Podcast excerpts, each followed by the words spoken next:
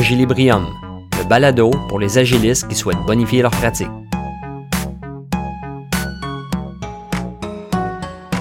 Dans cet épisode d'Agilibrium, les différences fondamentales entre un énoncé de mission et de vision, les caractéristiques d'une bonne vision de produit et les facteurs qui peuvent l'influencer.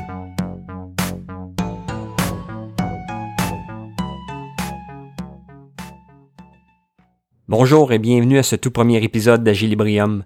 Je suis Denis Saint-Michel et je vous propose aujourd'hui un contenu entièrement consacré à la vision de produit.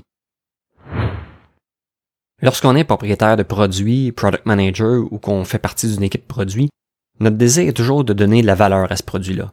On peut le faire en ajoutant des fonctionnalités utiles pour nos utilisateurs ou en réglant des irritants qui freinent l'adoption du produit. Tout au long du cycle de développement de ce produit, on doit prendre des décisions, éviter des pièges et saisir des opportunités. Si nos équipes sont bien matures, ben, quiconque dans ces équipes peut à tout moment prendre la décision qui a le plus de sens dans la réalité du produit. La vision de produit, ou plutôt l'énoncé de cette vision, est sans aucun doute un des éléments les plus importants à maîtriser pour nous aider à prendre ces bonnes décisions. L'énoncé de vision, c'est notre point de repère, c'est notre phare au loin. C'est ce qui devrait guider toutes nos actions concernant notre produit. C'est cet énoncé qui va nous aider à bien construire notre feuille de route. C'est cette vision qui va nous permettre de convaincre nos investisseurs, nos partenaires, les membres même de nos équipes, et qui va faire en sorte que l'on rame tous dans le même sens. C'est cet énoncé de vision qui va nous aider un peu plus tard à changer notre façon de travailler en passant du mode push au mode pull avec un minimum d'effort et de friction. Oui, un énoncé de vision de produit est vraiment très important et très aidant aussi. Quand on a un énoncé clair, mobilisateur, c'est fou à quel point ça énergise une dynamique d'équipe. Les bienfaits d'avoir un énoncé de vision clair sont très nombreux. Tout d'abord, un énoncé de vision qui est divulgué, compris et partagé favorise la collaboration. Pas seulement la collaboration au sein de l'équipe produit, mais également avec les autres équipes, celles qui peuvent nous aider, celles de qui on dépend. Pour un gestionnaire de produits, avoir une vision forte, savamment construite, peut faciliter les négociations avec les diverses parties prenantes. Parce que nos décisions sont alors en lien direct avec cette vision, il est beaucoup plus facile de justifier tel ou tel choix. En somme, la cohérence de nos actions se démontre, et ça, c'est très rassurant pour ceux qui payent pour le développement du produit. Avoir un bon énoncé de vision crée une culture de la propriété partagée. On a beau avoir un propriétaire de produit, un product owner, mais si l'équipe ne s'approprie pas le produit, les performances ne seront jamais exceptionnelles. En partageant le ownership, les membres de l'équipe travaillent alors pour quelque chose qui leur tient vraiment à cœur, un produit auquel ils croient et dans lequel ils s'investissent. De cette culture de la propriété partagée découle tout un paquet de comportements positifs qui favorisent de meilleures pratiques au sein de l'équipe. Par exemple, l'entretien du backlog ne devient plus l'affaire d'une seule personne. Les membres se questionnent sur les fonctionnalités à développer ou remettent en question, avec des arguments plausibles, certaines décisions avant que celles-ci ne viennent nous éloigner de la vision. Le product owner ou le product manager n'est alors plus le seul gardien du produit. Toute l'équipe est son allié. Avoir un bon énoncé de vision aide également à contextualiser le risque. Lorsqu'on a des décisions à prendre, chacune des options envisagées comporte des opportunités à saisir et des risques à éviter. Souvent, l'évaluation de ces risques se fait sur le tas, parfois trop tard. Avec un énoncé de vision bien en place, on peut évaluer le risque par rapport à cette vision.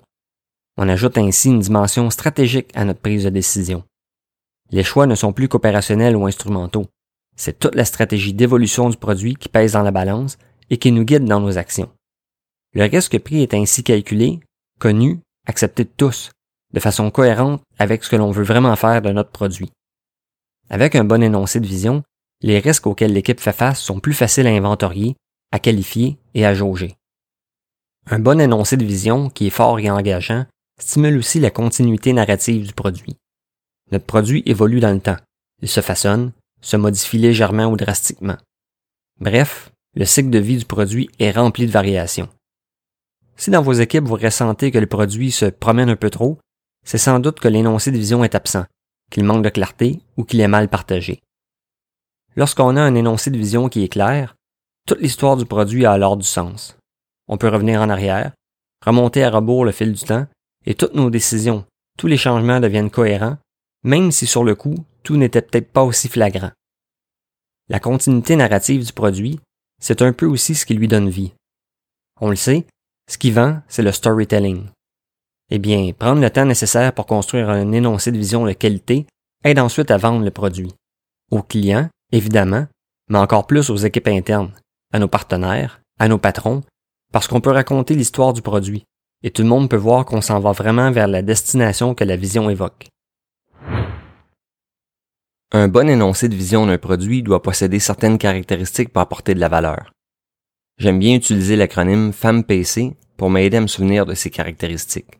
C'est-à-dire que l'énoncé de vision doit focaliser sur les utilisateurs, être exprimable, mémorable, on doit être en mesure de mesurer si on s'approche ou non de la vision, il doit susciter une émotion, doit être pratique et utiliser un langage clair. Si l'on prend la première lettre de chacun de ces mots, on obtient femme PC.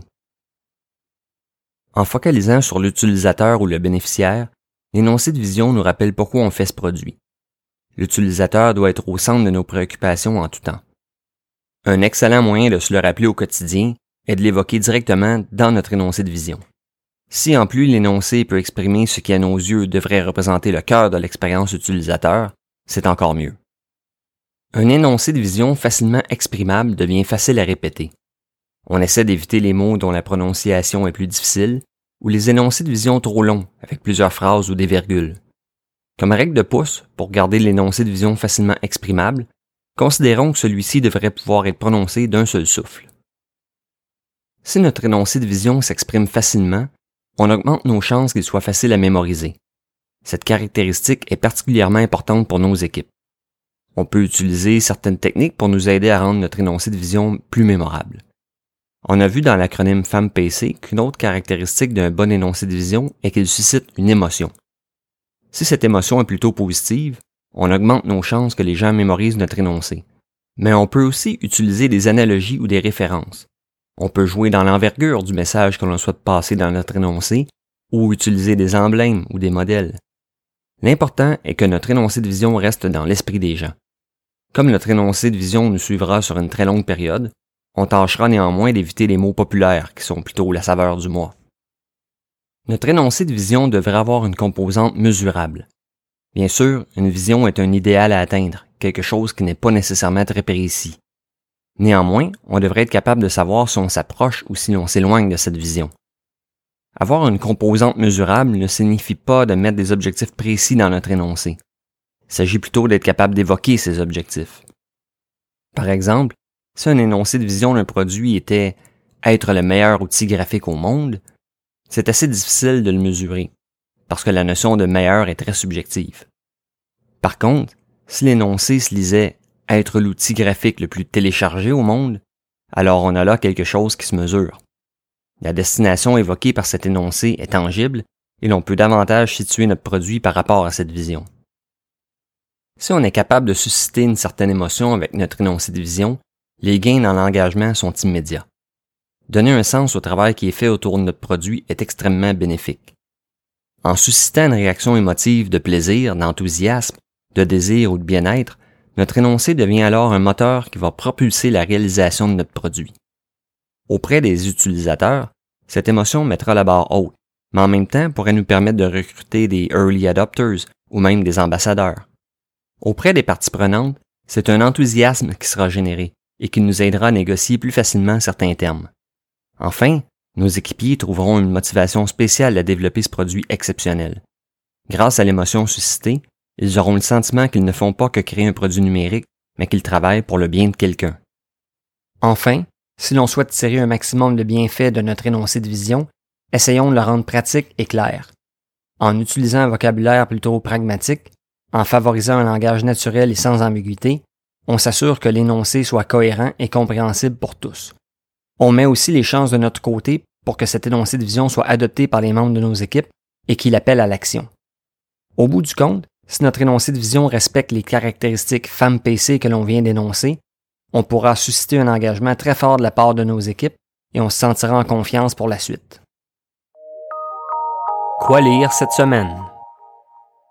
Puisqu'on parle de vision de produit, on ne peut le faire sans s'attarder à la notion de valeur.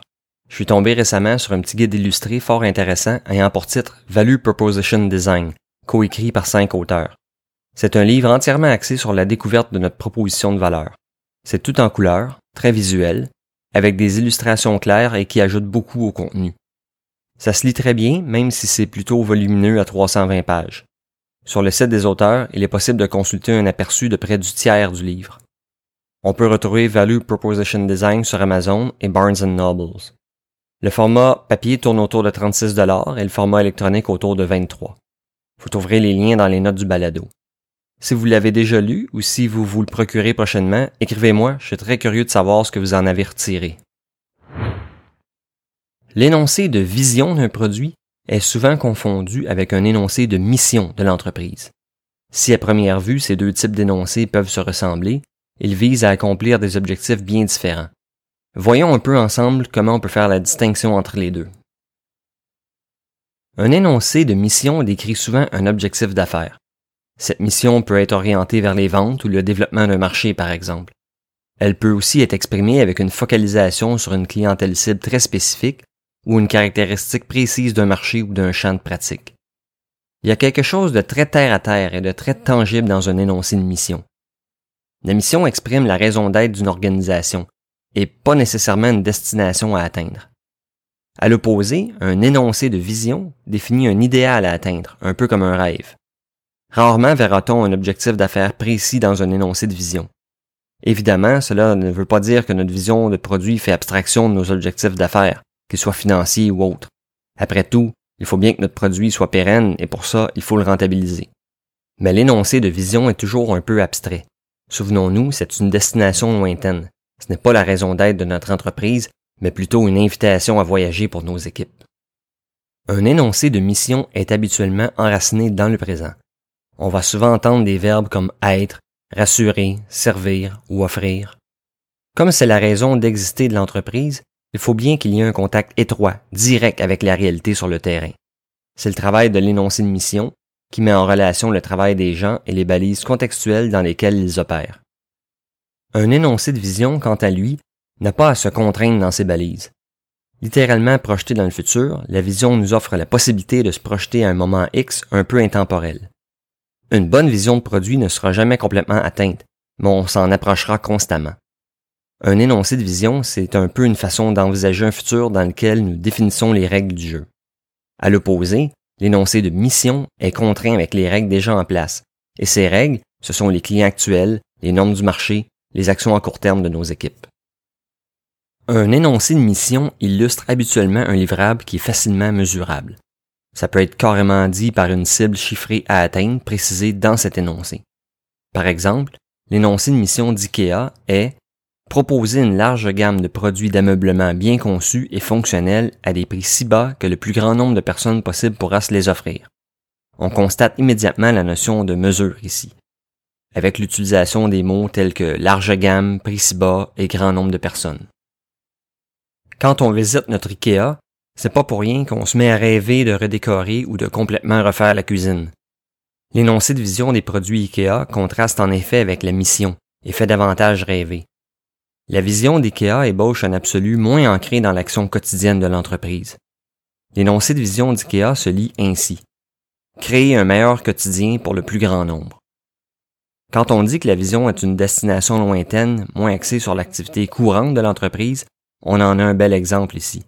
L'énoncé de vision d'IKEA ne parle même pas de meubles, qui représentent de très loin la plus grande activité commerciale du groupe suédois. Un autre bon exemple pour illustrer les différences entre la mission et la vision est l'exemple du transporteur aérien Southwest Airlines. La mission de Southwest est le dévouement à la plus haute qualité de service à la clientèle livré avec un sentiment de convivialité, de fierté individuelle et d'esprit d'entreprise. Qu'en est-il de son énoncé de vision? Un peu plus simple à retenir devenir la compagnie aérienne la plus aimée, la plus utilisée et la plus rentable au monde. Décidément, lorsque l'on crée notre énoncé de vision de produit, on peut se laisser aller à des idées de grandeur. Je vous le recommande d'ailleurs fortement. Et je vous pose la question suivante. Si vous étiez un employé de Southwest Airlines, seriez-vous davantage motivé par la mission de l'entreprise ou par sa vision? Souvent, lorsque l'on fait nos premiers exercices de création d'énoncé de vision, on en vient à avoir un énoncé qui ressemble beaucoup plus à un énoncé de mission. C'est particulièrement le cas pour les product managers et les product owners qui en sont à leurs premières expériences. Une bonne façon de vérifier vers quoi penche notre énoncé est de le comparer avec la mission de l'entreprise.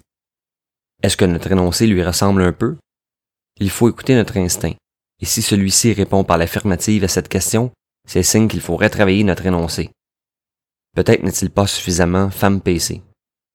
Quels sont les dangers d'avoir un énoncé de vision qui ressemble davantage à une mission d'entreprise?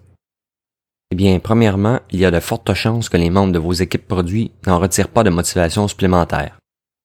Un autre est que les deux énoncés, celui de la mission de l'entreprise et celui de la vision du produit, soient confondus.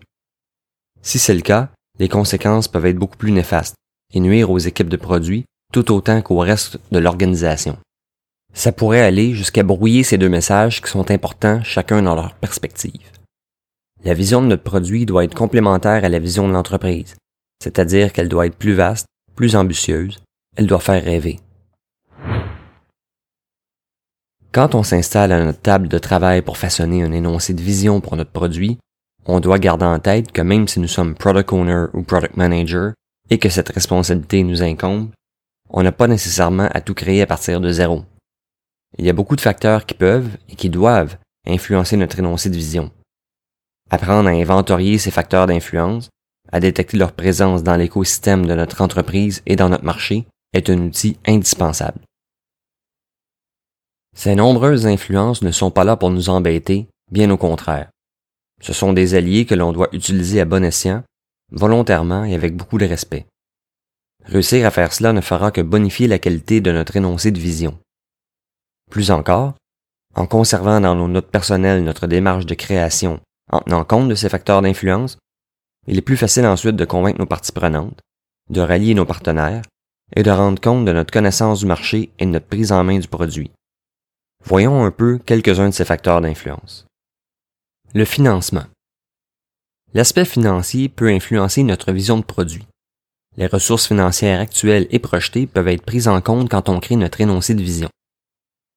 Si notre produit est une nouvelle plateforme sociale, que notre énoncé de vision est être la première plateforme sociale d'Asie, mais que nous ne disposons que d'un budget annuel de quelques dizaines de milliers de dollars, ça crée déjà une certaine difficulté. Ce genre d'incohérence peut avoir une incidence sur l'engagement réel et même nuire à notre crédibilité. À l'opposé, si on dispose d'importantes sommes, d'un programme d'investissement rigoureux, alors on peut se permettre de rêver avec un peu plus d'ampleur. Ce qui est enthousiasmant, c'est que notre vision de produit peut, à son tour, influencer le financement qui nous sera octroyé. En effet, rien de mieux qu'une vision de produit excitante, mais pas démesurément irréaliste, pour convaincre des investisseurs d'embarquer dans l'aventure de notre produit. La compétition est un autre facteur d'influence important. Tenir compte des autres acteurs du marché va baliser nos ambitions, mais ça peut aussi nous faire prendre conscience d'opportunités à saisir des créneaux peu exploités ou des niches inoccupées par exemple. On parle des compétiteurs, mais on peut aussi le voir comme des alternatives à notre produit. Quelles sont ces alternatives? Quelles sont les forces et les faiblesses de ces autres moyens de faire ce que notre produit offre? On peut littéralement faire germer une idée de génie en s'attardant un peu aux autres moyens de régler les problèmes que notre produit tente d'atténuer. Puisque l'on crée des produits numériques de grande valeur, N'oublions pas de garder en tête les innovations technologiques et les avancées de la science. S'approprier un peu ce que l'avenir nous réserve peut être très intéressant pour influencer notre vision de produit. Rester informé des possibilités futures peut nous permettre d'être des précurseurs dans notre champ d'activité. Rappelons-nous que notre énoncé de vision doit évoquer un absolu, une destination dans le futur. Tenir compte du contexte dans lequel évoluera notre produit dans les 3, 5 ou 10 prochaines années peut naturellement s'avérer une excellente façon de créer un énoncé de vision motivant et prometteur. Il y a parfois un parfait accord entre un énoncé de vision et les avancées technologiques, car les deux devraient nous permettre de rêver d'un monde meilleur. Votre énoncé de vision vise tout à fait cela, rendre la vie meilleure à vos utilisateurs. Un bon exemple d'énoncé de vision qui tient compte de ces trois facteurs, le financement, la compétition et les avancées technologiques, est celui de Tesla, son énoncé de vision se lit ainsi. Créer le constructeur automobile le plus convaincant du 21e siècle en favorisant la transition du monde vers les véhicules électriques. Il serait impensable de propager une telle vision avec des ressources financières inexistantes. comme il aurait été impensable il y a 20 ans d'imaginer une autonomie électrique telle qu'on la connaît aujourd'hui. Enfin, il y a cette partie. Constructeur automobile le plus convaincant. On voit ici une référence au fait que, bien que d'autres fabricants se lancent aussi dans la voiture électrique, l'ambition de Tesla est de démontrer, de convaincre ses clients que leur voiture est la meilleure. Financement, compétition et innovation cohabitent et forment un parfait accord dans cet énoncé de vision. Une autre source d'influence de très grande valeur est la conversation que l'on a avec nos utilisateurs et nos clients. Ces gens nous donnent un angle de vision très différent du nôtre parce qu'ils utilisent notre produit dans un contexte qui leur est unique. Si l'on s'investit dans un dialogue avec eux et qu'on fait l'effort d'être à l'écoute de leurs demandes ou du type de demande qu'ils nous font, on ajoute encore plus de matériel de qualité pour bâtir notre vision de produit. Cette influence de la part des utilisateurs peut même nous indiquer qu'on fait fausse route et puisqu'on est agile, on n'hésite pas à ajuster un peu notre façon de voir la vision de notre produit. L'influence des utilisateurs peut aussi valider nos idées et nous indiquer que notre vision de produit va dans la bonne direction. On verra dans un prochain épisode comment prendre en considération cette influence par rapport à la courbe d'adoption de notre produit sur le marché. On pourra ainsi contextualiser les demandes clients dans notre cycle de développement. La législation, les lois et les règlements. Ils sont en place dans le marché que l'on occupe ou que l'on vise et sont aussi des facteurs d'influence importants. Cela peut davantage être à considérer si nous souhaitons pénétrer un marché géographique différent, là où des politiques nationales ou régionales peuvent différer. Sans être des éléments qui changeront du tout au tout notre énoncé de vision, il peut s'avérer prudent de vérifier différents aspects légaux ou la conformité avec les règles formelles et informelles qui sont en place. Par règle informelle, Pensons aux coutumes, aux valeurs sociales ou aux symboles du marché ciblé. Dans certaines cultures, il y a des mots qui ont des connotations différentes et qui ont un sens opposé de ce que l'on croit. Tenir compte de ces facteurs peut faire de nous de meilleurs gestionnaires de produits et favoriser un énoncé de vision qui nous aidera plutôt que de nous nuire. Les accords commerciaux, les acquisitions et les partenariats que nous contractons sont aussi une bonne source d'influence pour notre vision de produit. Un peu comme pour les innovations technologiques, ces ententes avec d'autres parties peuvent moduler notre énoncé de vision. On peut s'en servir pour mettre l'emphase sur une partie du message que l'on souhaite véhiculer. On peut exploiter ces accords commerciaux pour apporter de la crédibilité à nos ambitions ou combiner cela avec les capacités de mise en marché qu'un nouveau partenariat nous offre. Tous ces facteurs d'influence devraient être considérés dans notre processus de création d'une vision de produit, mais également lors de la révision de celle-ci. Une vision de produit est organique et n'a pas à être coulée dans le béton, inamovible et inflexible. Je préfère voir une vision de produit comme un arbre, un chêne robuste, bien ancré, mais dont les branches poussent en déviant un peu d'année en année, souple dans le vent. Assurément, les branches du chêne pousseront toujours vers le haut, leur destination. Mais elles accepteront volontiers certains petits détours pour ne faire qu'un avec leur environnement, à l'écoute de l'influence du soleil comme du vent. Créer un énoncé de vision, c'est un peu comme planter un beau chêne dans un terreau fertile. Il faut prendre le temps de bien le faire. Créer un énoncé de vision stimulant, engageant, qui fasse rêver tout en évoquant un absolu, qui soit femme PC autant que possible et qui se laisse influencer juste assez par les bons éléments n'est pas une mince affaire. Bien souvent, le plus difficile est de savoir par où commencer. Dans le prochain épisode d'Agilibrium, nous verrons quelques méthodes et outils pour nous permettre de se mettre en action. Je suis Denis Saint-Michel pour Agilibrium et je vous dis merci d'avoir été à l'écoute.